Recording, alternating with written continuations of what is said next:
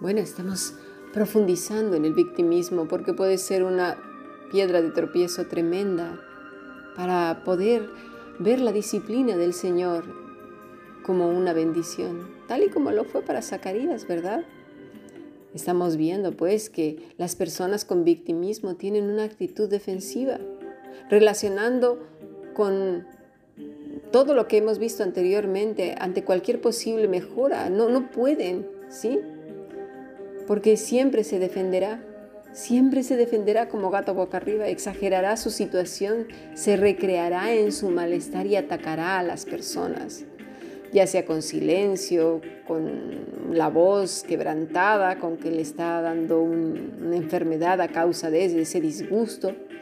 Permanecen muy atentos a las otras personas, ¿verdad? Y a lo demás para que no llegue a ocurrir, recordándoles lo mal que lo pasaron, para evitar comentarios acerca de su persona y que le quieran además ayudar, no acepta. Como lo hemos visto, en diferentes momentos de su vida será muy obvia una solución, una posible mejora, como en este caso estos podcasts. Pero se encargarán de que eso no sea así, se reafirmarán en su papel de víctima, ya sea con actos o creencias religiosas o no, y no harán ningún cambio. Dirán que no, eso no es así.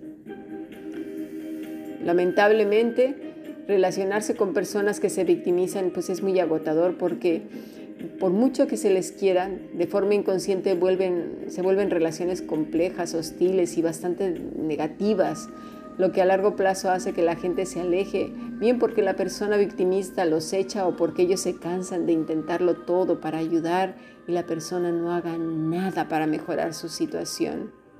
El no querer ver la realidad, no responsabilizarse de sus actos y que los demás puedan realizar alguna crítica constructiva son demasiadas opciones para su poca o nula capacidad de autocrítica, por lo que les resultará muy difícil poder lidiar con sus emociones y gestionarlas de forma adaptativa.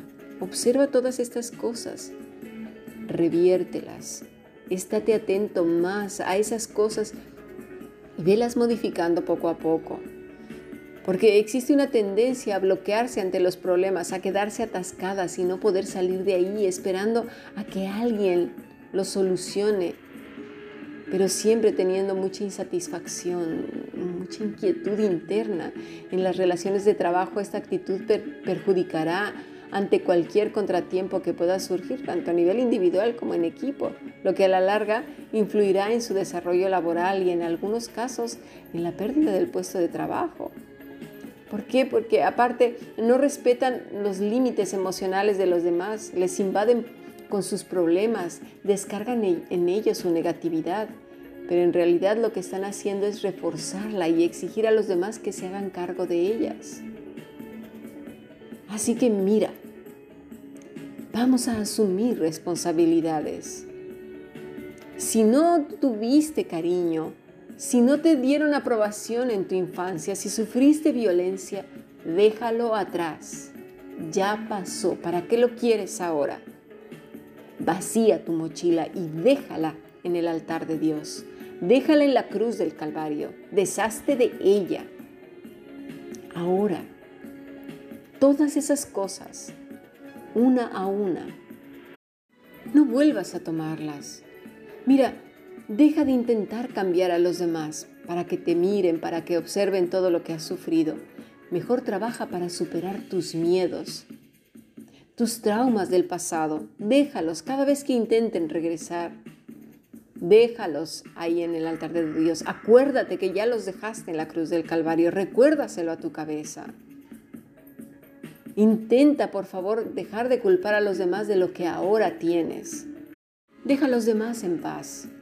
Si quieres que tus padres sean cariñosos, tu pareja, tus hijos, dales cariño. Si quieres que tu compañero cuchillito de palo cambie, busca la manera de cambiar tú primero, para que no afecte tu actitud. Cambia tú. Mira las cosas desde el plano de la realidad, te costará trabajo. Deja de observar esos pequeños gestos que haces e interpretarlos con la lente que tenías antes. Quítate esas gafas porque no te han servido. Date cuenta que no han funcionado. Tíralas. Necesitas la visión de Dios, de Cristo, para poder ver a las personas y a ti mismo con, con nuevos ojos. Quien da, recibe. Pero da a la manera del Señor porque el victimista cree que lo da todo y no es así, da puros problemas, eso sí, y agobio. No. Y ahora que lo estoy diciendo, no te flageles, pero es así. No te sientes en el sofá a lloriquear y lloriquear. Haz algo para no sentirte así. Como dice el Señor, levántate, esfuérzate y sé valiente. Tienes demasiadas cosas para sentirte feliz y afortunado. ¿Sabes cuál? Tienes a Cristo en tu vida. ¿Qué más quieres? Deja de esperar que, que sean los demás los que hagan algo por ti. Hazlo si quieres hacerlo, pero no esperes recibir nada, ¿eh? Cuando alguna vez he dicho, si tú prestas algo, cuando lo prestes, da por sentado que no volverá. Si vuelve, qué bueno, pero si no, olvídalo. Así que si vas a dar algo prestado, piensa que no va a volver, para que no te enfades. Si no inviertes en, pedir ayuda, ¿sí? en autoconocerte, tiempo para autoconocerte, para que Dios te muestre esas cositas como este tiempo, ¿sí? Va a ser muy complicado que salgas de ahí.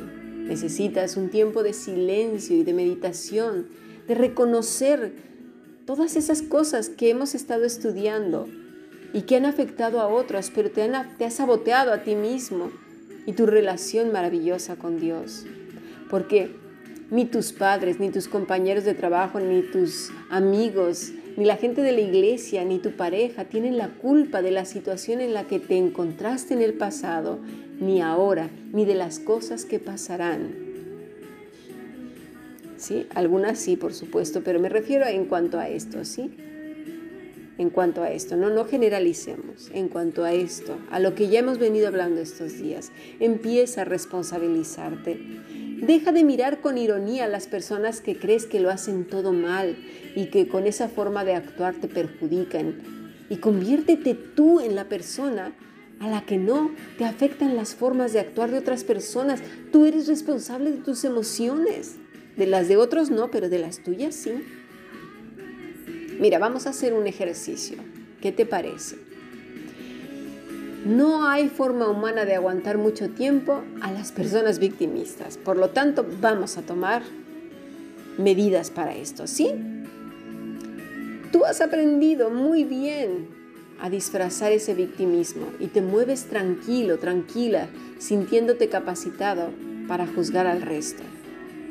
No lo digas a nadie, eso quédatelo tú en tu corazón. Tenemos que aprender que mucho de lo que tenemos, mucho, lo hemos elegido nosotros. También las personas que están a nuestro lado. Y lo que pensamos de cada cosa también lo elegimos. Y también el sentimiento con el que queremos responder ante ciertas cosas. No le eches la culpa, ni al tiempo, ni a otros, ni al coche que pasó, ni a la música que sonó, ni al pájaro que voló, ni la mosca que se posó en tu hombro. Tú eliges. Elige aprender, elige superar esto, elige aprovechar cada bendición que Dios te da. Puede ser que muchas veces por querer agradar a los demás tomaste decisiones que no querías, que no te sentías a gusto, pero bueno, ahora es tiempo de ser asertiva. Quejarte en lugar de hacer cambios hace que parezca que lo estás intentando, pero no te engañes ni engañes a Dios no lo estás intentando. Si no hay movimiento, no hay cambio. ¿Sí? Al menos si no estás dispuesta, dispuesto a hacer cambios, cambia la actitud y empieza a observar lo bueno de la vida, las bendiciones que Dios te da. Empieza a pensar en qué puedes aprender de esas situaciones horribles a las que te han empujado los demás o tú mismo o misma, ¿sí? Y cuáles son las elecciones que ahora tomarás en cuanto a eso, a tus pensamientos. Todo lo malo, malísimo que te pasa, esconde un aprendizaje del que puedes sacar algo muy bueno. Descúbrelo y verás cuánta bendición hay detrás, porque tú le has dado esa etiqueta de malo malísimo. ¿Sí?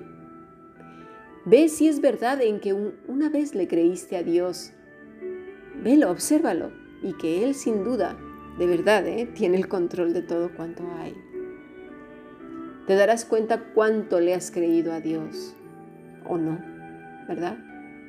No sufras en balde, por lo menos que sirva para algo, para ser la persona que Dios quiere que seas. Aprende del sufrimiento. Todos los grandes hombres y mujeres de la Escritura aprendieron de este. ¿Qué vas a aprender hoy? Si estás en un periodo de disciplina, no te quedes sin el fruto de ella. ¿Sí? La felicidad no está en la